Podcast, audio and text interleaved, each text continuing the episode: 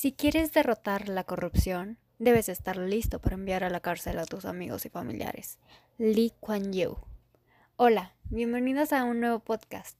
Aquí vamos a hablar sobre la relación del narco y la política en México a partir del año de 2006. Vamos a presentar lo que son las causas, las consecuencias, definiciones clave, la relación con otros países, los personajes más importantes. ¿Por qué el narco? Porque desde tiempos remotos México ha sido nombrado y vinculado como un país sede del narcotráfico. Esta es una de las actividades más preocupantes de la delincuencia y el desarrollo nacional, internacional e inclusive el transnacional. Como sabemos, el narcotráfico es una actividad ilegal que abarca el cultivo, la manufactura, la distribución y la venta de drogas ilegales. El poder que el narco adquirió y fue en aumento gracias a que en el sexenio del presidente Felipe Calderón Hinojosa se declaró la guerra contra el narco. Esto aumentó la violencia, la corrupción, la inseguridad, las adicciones y la muerte. El narcotráfico ha evolucionado conforme los sexenios que van pasando. Por ende, el impacto que tienen en la historia cambia, evolucionando o se modifica dependiendo del ambiente donde se desarrolle. No es lo mismo que se desarrolle en un ambiente en Estados Unidos a que se desarrolle en un ambiente en México. Recordemos que vamos a abarcar a partir del año 2006 hasta la actualidad. ¿Esto que incluye? Incluye el sexenio de Felipe Calderón de 2006 a 2012, Peña Nieto de 2012 a 2018 y el actual presidente López Obrador. La lucha contra el narco tomó más fuerza en el año 2006, involucrando a países relacionados como es Estados Unidos, Colombia, Venezuela, El Salvador, Honduras y Guatemala. Obviamente, no son los únicos. Esta lucha involucra a la policía, los ejércitos de cada lugar, organizaciones como la DEA, que es la DEA Drug Enforcement Administration, y mandatarios que llevan por nombre la guerra contra el narcotráfico. Nuestra primera definición es sobre la palabra política. En esta existen diferentes definiciones para la política. Todo depende del autor, la época y el lugar de origen. Vamos a citar a Hannah Arendi, que dice, la política se dice es una actividad, una necesidad ineludible para la vida humana, tanto individual como social, puesto que el hombre no es autárquico, sino que depende de su existencia de otros. El cuidado de éste debe concernir a todos, sin lo cual la convivencia sería imposible dándonos a entender que la política es algo necesario y depende de agentes externos. Del mismo modo, la política es un arte, una doctrina u opinión referente al gobierno de los estados. Es una actividad de quienes rigen o van a aspirar a regir los asuntos públicos. Una actividad del ciudadano cuando también participa, como son el caso de votaciones o de cualquier modo en el que influya en toma de decisiones. Para completar, y tener una visión más clara del concepto que es política, se podría decir que es un grupo de actividades calificadas de acciones humanas. Esto nos damos a entender que todas las definiciones van a tener en común que se habla de un gobierno, un poder, un individuo, convivencia y un Estado o nación. Proseguimos con la definición de corrupción. La corrupción es una de las ramas que tiene la política, aunque no solo se incluya dentro de la política o exclusivamente en la política. Esto se puede definir como un fenómeno del medio por el cual el funcionario público es impulsado a actuar de un modo distinto al que está establecido, esto para favorecer los intereses particulares a cambio de recibir una recompensa. Analizando el comportamiento es que la persona se va a volver corrupta cuando le den algo que equivalga más a lo que puede ganar siendo de manera legal. Proseguimos con una definición de una de las palabras más importantes en este podcast, el narcotráfico. Esta palabra no va a importar el lugar, la época, la persona o el diccionario que lo diga, es una palabra siempre asociada con crimen, gobierno, muerte y adicción. Lo podemos mencionar como que es una actividad ilegal que abarca el cultivo, la manufactura, la distribución y la venta de drogas ilegales. Marca una definición concreta y sobre todo involucra lo que es el narcotráfico. ¿Qué más podemos decir del narcotráfico? Que es un comercio ilegal de drogas tóxicas. Suele ser realizado por diversas organizaciones ilícitas en cualquier parte del mundo. Y finalizamos con la droga. ¿Qué es la droga? Todos sabemos que es una sustancia ilegal, pero también suele ser de uso médico que tiene muchas, pero muchísimos efectos negativos, tanto en ánimo, conciencia y comportamiento. Una definición puesta por la OMS, que es la Organización Mundial de la Salud, una droga es toda sustancia que introducida en un organismo vivo pueda modificar una o varias de sus funciones. Delimitando esta definición, la droga será algo que te afecte y modifique tu ser. Mientras seas un ser viviente, ingerir una sustancia ilegal y dañina será considerada droga. Ya que conocemos lo que es la definición de droga, podemos proseguir con los tipos de droga en México. Recordemos que en México ya no solo existe la cosecha y distribución de droga, sino que con el paso del tiempo ya no solo fue exportación, sino importación y consumo local. De acuerdo con el informe proporcionado por la DEA, las drogas más producidas y exportadas son heroína o alquitrán negro, la cual es una sustancia blanca o inclusive negra y es mezclada con otros productos, tanto legales como ilegales. Estos pueden ser talco, polvo o inclusive lo que es el bicarbonato. Continuamos con la psilocibina, el cual es un químico obtenido de hongos que crecen en nuestro país. Seguimos con la metanfetamina, en la cual se venden píldoras o polvo y es de las más sencillas de fabricar. Continuamos con la más conocida por todos, la marihuana. Es una planta de color verde o café y se consume de diferentes maneras, ya puede ser inhalada, puede ser dependiendo del lugar donde se consuma. Continuamos con la sábila divirorum. Esta es una planta que se usa en rituales y consumo ilegal. No es tan conocida, sin embargo, es de las más fuertes. Y por último, el peyote y mezcalina, la cual es también una planta espinosa similar al cactus, usada para ritos religiosos y al producirla puede ser utilizada de manera sintética. A esto que se refiere que existen las drogas sintéticas. Estas son las de laboratorio. Pero no solo es esto. El consumo de drogas incrementó con el paso del tiempo debido a la creación de estas sustancias y el estancamiento que llegaron a tener en algún punto de su distribución. Ya que mencionamos las principales exportadas, vamos a mencionar las principales consumidas en México. En primer lugar, como tenemos, es la marihuana, la cual es nuestra principal droga comercializada, pero también consumida, considerada la preferida por los mexicanos. Continuamos con la cocaína, proveniente mayormente de Colombia. Esta es una droga inhalable. Dentro también se encuentran los tinners y la pintura, el éxtasis o también conocido como MDMA, consumida por gente más adinerada, puesto que esta no es una droga fácil de producir. Continuamos con la heroína, consumida de varias maneras. Y por último, el LSD, la cual es una sustancia alucinógena que tiene apariencia de una sticker con dibujos animados.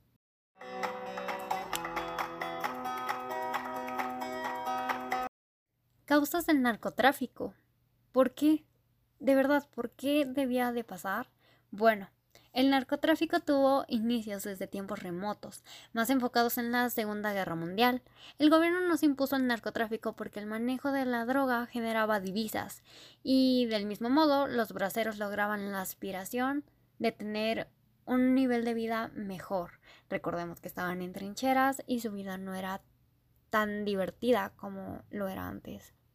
Llamado a esto una bendición que otorga el gobierno, era necesario producir y exportar bienes para brindar trabajos bien remunerados para lograr un desarrollo a nivel nacional. Todo esto empezó en el periodo del expresidente Manuel Ávila Camacho. Al pasar tiempo y finalizar la guerra y los convenios con soldados, o también llamados convenios de braceros, el cultivo de la droga y su comercialización se convirtió en una acción de gran desarrollo para mejorar, incrementar, aunque fuera de forma ilegal, los trabajos y la economía. Durante los inicios del mercado, el consumo era en países extranjeros, como eran Estados Unidos o inclusive Canadá. Eso significaba que no había consumo local. Sin embargo, con el paso del tiempo y los presidentes cambiando, la economía se vio afectada. Esto también, el tráfico se vio afectado. La falta de empleo durante los siguientes periodos aumentó, provocando la emigración por el sueño americano. La creación de nuevos carteles ocasionó el aumento de producción de sustancias ilegales. Al no ser vendidas por completo y tener competencia en todas partes, la droga comenzó a ser consumida y distribuida por los narcomenudeos. Estos narcomenudeos, recordemos que son los que existen dentro del país. El gobierno tanto mexicano como de Estados Unidos e inclusive de Colombia no pudieron detener el rápido crecimiento del narcotráfico y el, tráfico de armas incrementó. Esto involucraba a países como lo son Irán e Irak. Vamos a recordar que esto especifica que no solo fue imposible detener, sino que hubo corrupción al no querer hacerlo por recibir un beneficio propio. Este acto fue llevado a cabo por militares, políticos e inclusive traficantes. El narcotráfico, a ver la ineficiencia o la facilidad de soborno por parte del gobierno, se vio en la facilidad de disfrutar su trabajo, recibiendo y exportando drogas cuando fuera. Las armas no tenían problemas para pasar cerrando fronteras, poniendo investigaciones de relaciones entre el narco y político y hablando mal de los países, esto beneficiando al trabajo ilegal contra la guerra contra el narco. Ya que hablamos de las causas, podemos hablar de las consecuencias. Recordemos que de forma general existen consecuencias negativas y positivas. En el narcotráfico, al ver la ineficiencia o la facilidad de soborno por parte del gobierno, se vio la facilidad de distribuir su trabajo y realizarlo de manera libre. Esto conlleva consecuencias e impactos que vemos hoy en día y que se llegan a normalizar. Estas consecuencias no tienen distinción hacia ninguna persona, profesión o lugar. Aunque las consecuencias pueden llegar a ser positivas refiriéndose a este tema, sus consecuencias no son favorables. Dentro de las consecuencias existen muchísimas, en tanto a nación, en tanto lo que brinda, en el impacto que tiene. Entonces empezaremos con la consecuencia del narco. La consecuencia del narco se considera una necesidad el solucionar este fenómeno que es el crimen organizado. Debido a sus inicios y posteriormente su evolución y adquisición de poder, atrajo demasiadas consecuencias al país, en general, en especial, y en el incremento de corrupción. México se caracteriza, como ya lo había mencionado, por ser un país corrupto. Sin embargo, la corrupción aumentó desde que el narco ocupa más poder y tiene vínculos con personas que rigen el país. Se hace presidentes, funcionarios, diputados, senadores, inclusive los jueces que son los que condenan. Las principales consecuencias que atrajo el narcotráfico fue la corrupción, la consecuencia en economía, lo que son trabajos, dinero sucio o intercambio de precios, la inseguridad, estados peligrosos para vivir o visitar, masacres, amenazas y extorsiones. Y tal cual en la sociedad se volvió una sociedad corrompida, modelos a seguir erróneos y muchísimas discusiones. Inclusive, viéndolo desde otro lado, los tratados internacionales cambian el turismo y países con restricciones, y por último el nombre de México. ¿Desde cuándo el nombre de un país puede estar así de manchado? Ya no se relaciona con el nombre del país de cultura y tradiciones, más bien con inseguridad y narcotráfico. Existen demasiadas consecuencias, no puedo decir que todas negativas o algunas positivas. Sin embargo, hay una consecuencia que tiene mucho valor, el cual es el impacto en la economía. Cuando el narco arrasó en México, la economía desempeñó una atracción por la apropiación de plazas, lo cual conlleva la violencia. Este problema lleva por nombre endogeneidad y se soluciona aplicando estrategias para asegurarse que la dirección en torno a la causa y efecto que tiene el narco. Cuando éste tuvo más poder, existió una disminución del 2% en trabajos y un aumento del 1.5% en la tasa de desempleo, según los datos que nos proporciona el INEGI de 2018. Al incrementar el desempleo, se generó una ola de violencia, llegando a homicidios vinculados con el narco, el cual generó una disminución aproximada de ingresos del 1.2% en torno a lo laboral. Sí existe violencia y lo peor es que tiene un impacto lineal sobre la economía. Los servicios que generalmente no eran ocupados incrementaron o algunos disminuyeron dependiendo del trabajo que se realizan asociados con laboratorios, con narcotráfico o personas que se empiezan a involucrar en este trabajo. La droga que se exporta a otros países generalmente es pagada en dólares o en euros. ¿Por qué? Porque siempre la expropiamos a países con dinero, ya sea muchos de Europa o Estados Unidos. Entonces, al momento de cambiar a peso mexicano, se pierde un porcentaje en la ganancia o no se llega a cambiar debido a que el peso está muy devaluado y el gasto se lo hacen a otros países. Eso involucra una pérdida de dinero en México. El trabajo ilegal brinda trabajo a campesinos, vendedores, agricultores, guardias o chivos expiatorios. Este trabajo, al igual que cualquier otro, brinda un salario. La diferencia radica en que uno se deduce de impuestos mientras que el otro no es registrado, sino que se llama dinero corrupto, el dinero sucio. Y eso es lo que afecta muchísimo a la economía, puesto que muchos de los gastos que se realizan no es de trabajo mexicano, sino que se hace en el extranjero, puede ser en Estados Unidos, que es donde nos queda la frontera más cerca. No solo la economía resultó impactada por el narcotráfico, también la vida de la sociedad. Sabemos que sin una sociedad un país no existiría. La sociedad es conformada por todas las personas que habitan esa región, sin importar su raza, idioma, lugar de origen, estatura, edad e inclusive ocupación. Desde que los cárteles tomaron más poder y participaron en la vida de las personas, estas cambiaron por completo, empezando por los trabajos en la economía. Los trabajos aumentaron, sin embargo, no de la manera correcta y honesta. La economía se afectó por pérdidas de trabajo o sustento de familias o dinero de otros lugares, como se mencionó anteriormente. En cuanto a trabajos, la gente al ver que ganaba más en ese negocio, dejaba el trabajo normal para adentrarse en el mundo con la expectativa de llegar alto. Expectativa de vida. Esta expectativa le metió la idea a la gente de meterse en este mundo, de que su vida, aunque corriera peligro en cualquier momento, y no solo la de ellos, sino la de la gente alrededor y la de su familia, no importaba mientras que ellos ganaran lo mismo que ganaba un narcotraficante importante. Una parte relevante en el impacto que tiene es la población joven, especialmente niños que imaginan una vida como la persona que les da dinero, los ayuda, les mejora el lugar donde vive y tienen ganancias que los hacen poderosos, influyendo en menores a seguir estos pasos. Uno de los impactos más importantes es cómo la gente cambió y se acostumbró a estos sucesos. Ahora resulta normal escuchar una canción de un narco, a lo que se llama narcocorridos, alabar a una persona de ese trabajo, ver series donde se presentan sus vidas, convivir con ellos y sobre todo admirarlos y defenderlos. El narcotráfico llega a ser querido y respetado por la gente, influyendo en el comportamiento de la sociedad en todo momento. Continuamos con los personajes de la política mexicana.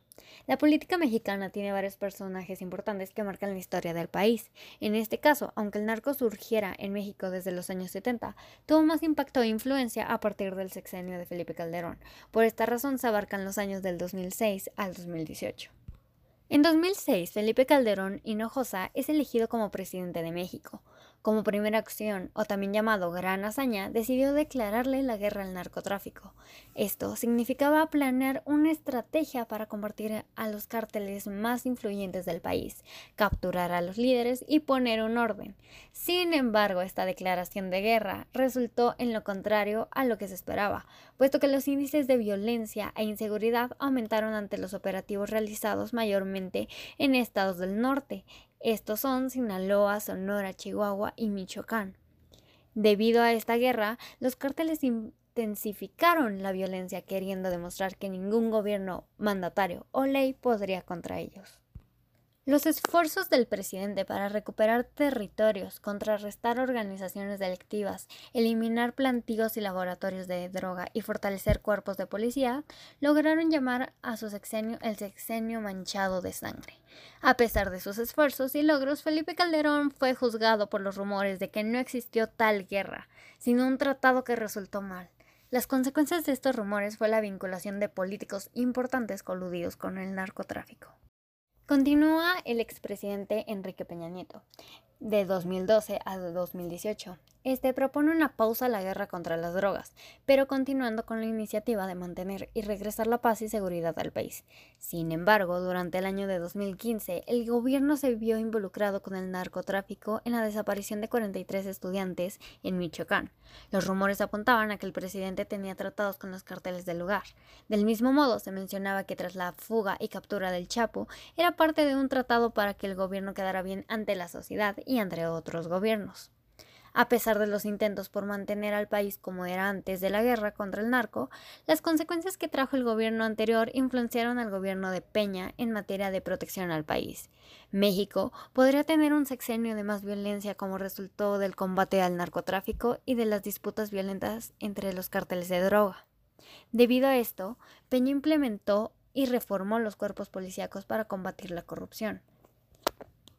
Sin embargo, durante estos años la corrupción en agentes federales y gente de gobierno coludidos en tratos, negocios y trabajos con los capos de cada estado aumentó de forma significativa. Seguimos con nuestro actual presidente, Andrés Manuel López Obrador, mejor conocido como AMLO, que empieza desde el 2018 hasta, como mencioné, la actualidad, que sería 2021. Este señaló que la guerra que había sucedido en un sexenio pasado y que fue intentando controlar sin obtener resultados, esta iba a terminar e iba a buscar una nueva política para luchar contra el crimen organizado. Un inconveniente fue que la tasa de robos y actos delictivos incrementaron y se hacía evidente cada día. Esto mencionaba que el gobierno no tenía un poder y control sobre lo que sucedía dentro del país. Durante este mandato, el presidente logra capturar al hijo del Chapo Guzmán, el líder del cártel de Sinaloa, Oviedo Guzmán. Sin embargo, fue liberado. Del mismo modo fue capturado el secretario de Seguridad Pública, Genaro García Luna, por estar coludido con el narco al recibir sobornos por parte del mismo cártel. A pesar de que existen detenciones y la nueva Guardia Nacional, la violencia incrementó a un nivel crítico, logrando feminicidios, muertes, secretos tratados, y producción de drogas en un alto nivel. Es muy importante mencionar que no siempre se mantuvo el mismo índice de violencia y corrupción, más bien cambia conforme a la persona que tenga el poder. Los comentarios que realiza en contra o favor del narcotráfico, el poder de los cárteles o inclusive el surgimiento de nuevos cárteles y las personas que quedan al mando. Las estadísticas aumentan al punto de ser alarmantes en cualquier persona. No importa el periodo que tengan, siempre la estadística es muy alta. El aumento del narcotráfico va dependiendo del estado en donde se realice la investigación y la estadística. ¿Esto qué quiere decir? Que no será igual el índice de aumento en un estado controlado por el narco a uno alejado de este control.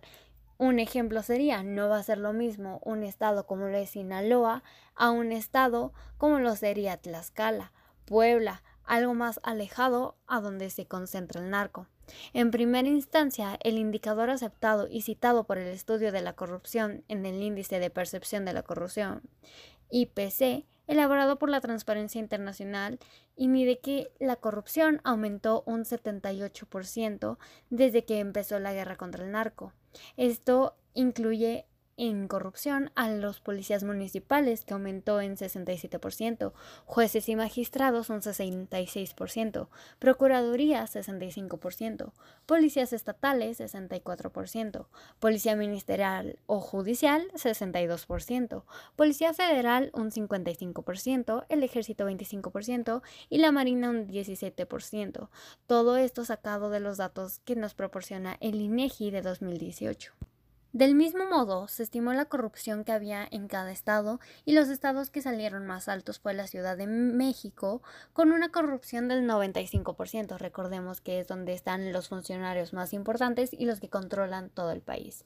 Continúa Tabasco con una percepción del 94%, Chiapas con una percepción al igual que la de Tabasco, Guerrero con un 93%, Jalisco por debajo de Guerrero con un 92%, Sinaloa, Zacatecas y Guanajuato con 80 Veracruz con un 87%, Tamaulipas y Aguascalientes con 81%, Hidalgo con una percepción del 78%, Yucatán con 75% y Querétaro con un 73%. Todos estos datos fueron proporcionados por el INEGI del mismo modo, pero este caso fue 2019. El aumento o disminución del narco no solo depende de las autoridades, sino también de quien esté en la cabeza del cártel que está influyendo al país. En este caso, existen dos tipos de narcos, nueva generación y vieja generación.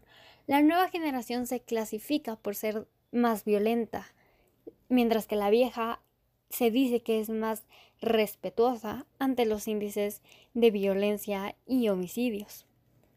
Del mismo modo, existen cárteles en todo el mundo con gente muy reconocida. Y del mismo modo, buscada a nivel mundial.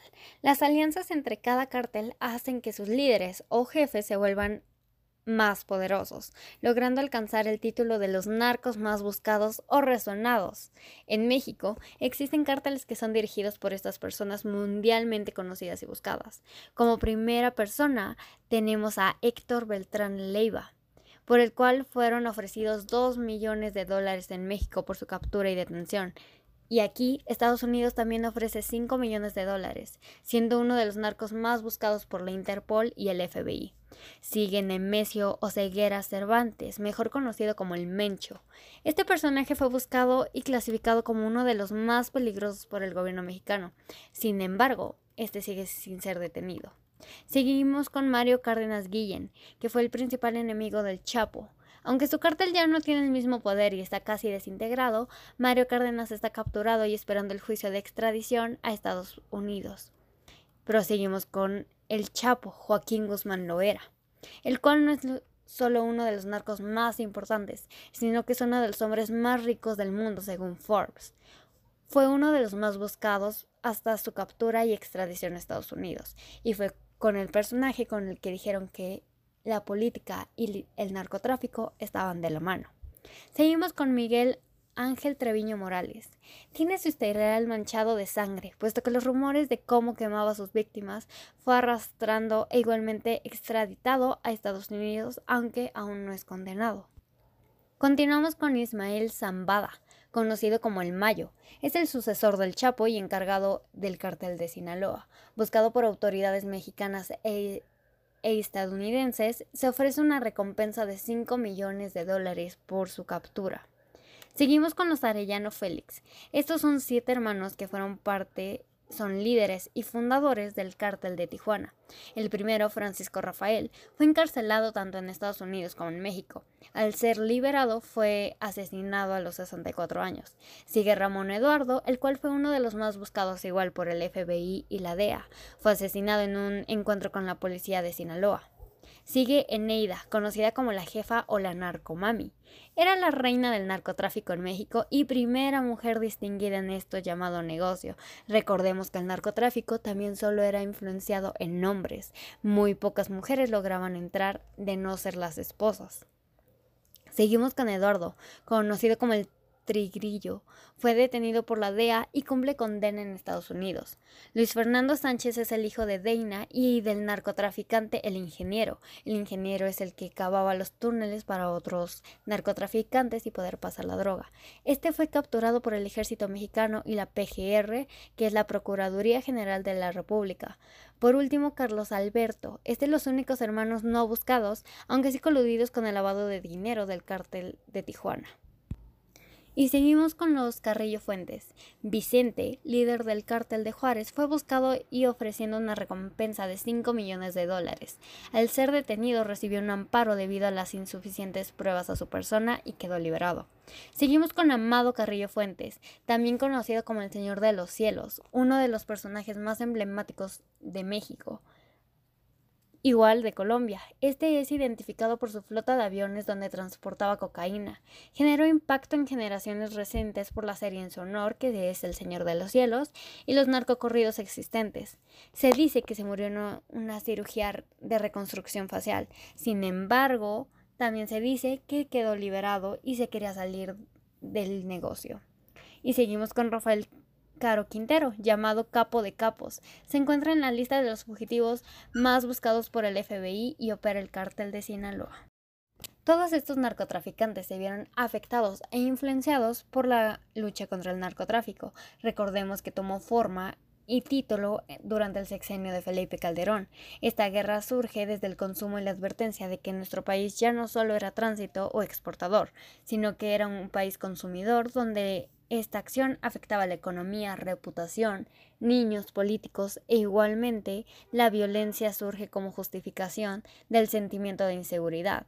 Otra justificación para declarar la guerra era la suplantación y penetración. Esto significa que se disputaba el control territorial de un lugar, y esto era forzando, suplantando, extorsionando, penetrando y cambiando su estructura a un nivel nunca antes visto. La corrupción en la policía y políticos justificó sus acciones en la lucha antidrogas. Se reestructuraron y se volvieron más fuertes los cárteles al tener apoyo de gente infiltrada. Se pudieron volver audaces ante la guerra. Aumentó la violencia puesto que la estrategia estuvo mal planteada y mal ejecutada, sin contar con el hecho de que trabajaba con un gobierno débil y corrupto. Por esta misma razón, México tuvo la influencia de otros países. No solo recordemos que tenemos tratados de comercio y salud, sino que ahora también tenemos convenios y soporte para convertir este delito en algo menor o inclusive dejar que exista. Debido a que este problema se encuentra principalmente en Latinoamérica, los países con los que México tiene tratados especiales y más directos son Estados Unidos, Colombia, Venezuela, Canadá y Guatemala, y algunos lugares del continente europeo donde se encuentra uno de los principales consumidores de sustancias ilegales exportadas por México. A pesar de que existen todas estas maneras de evitarlo, y que sostiene una gran brecha y relación con Estados Unidos por diferentes razones, México no ha podido lograrlo. Estados Unidos se mete en estos asuntos de México debido a que son países fronterizos, lo que significa que la droga pasa de forma más rápida y problemas que tengan cualquier influencia entre estos dos. Como segunda instancia, la seguridad de Estados Unidos en las prisiones es mejor y más efectiva que las que se encuentran en México. Por ese motivo, la mayoría de los narcos que se capturan, sea dentro o fuera del país, son enviados a Estados Unidos para su juicio y su encarcelamiento. La tercera es el financiamiento que brinda Estados Unidos en los operativos realizados dentro de nuestro país. Este financiamiento va para la CIA, que trabaja en conjunto con autoridades mexicanas y la perspectiva del gobierno. Estados Unidos tiene una perspectiva de poca autoridad frente a problemas de magnitudes grandes. Por ejemplo, cuando empezó a meterse Estados Unidos fue en el asesinato por parte del cártel de Guadalajara a la gente camarena de la CIA. Esto hizo que el narcotráfico se volviera un problema internacional, pues la corrupción y el encubrimiento por parte del gobierno mexicano ocasionaría tensiones y una gran investigación llamada Operación Leyenda. Esto ponía en evidencia la corrupción que hay en el gobierno mexicano y su influencia y manejo y control de los narcotraficantes sobre ellos. Con todo esto, podemos llegar a la conclusión de que en México el tema del narcotráfico está muy presente y es visto de forma muy, muy, pero muy común. Es una amenaza pública y nacional, pero también admirada por varias personas y señalada como la alteración de una vida digna. Cada político a lo largo de la historia tiene su conexión con el narco, sea con un líder, con una extorsión, un chantaje o un beneficio propio. Queda por hecho que México, para controlar el peso que tiene el narco, necesita del soporte de otros países más fuertes para contrarrestar los daños o conflictos que se producen. El vínculo que existe entre el narcotráfico y la corrupción en torno a política es una amenaza en la seguridad para la sociedad. En esto llamado corrupción se encuentran coludidos mandatarios militares, policías, iglesias, civiles, provocando que la aplicación de la ley no exista o no se ejecute de la manera justa y correcta, puesto que se atenta contra ellas logrando que el país sea corrupto y no tenga un progreso en su lucha contra el narcotráfico. Aquí, para concluir, yo les preguntaría a ustedes, ¿el narcotráfico se va a acabar o solo se va a controlar o en realidad va a aumentar?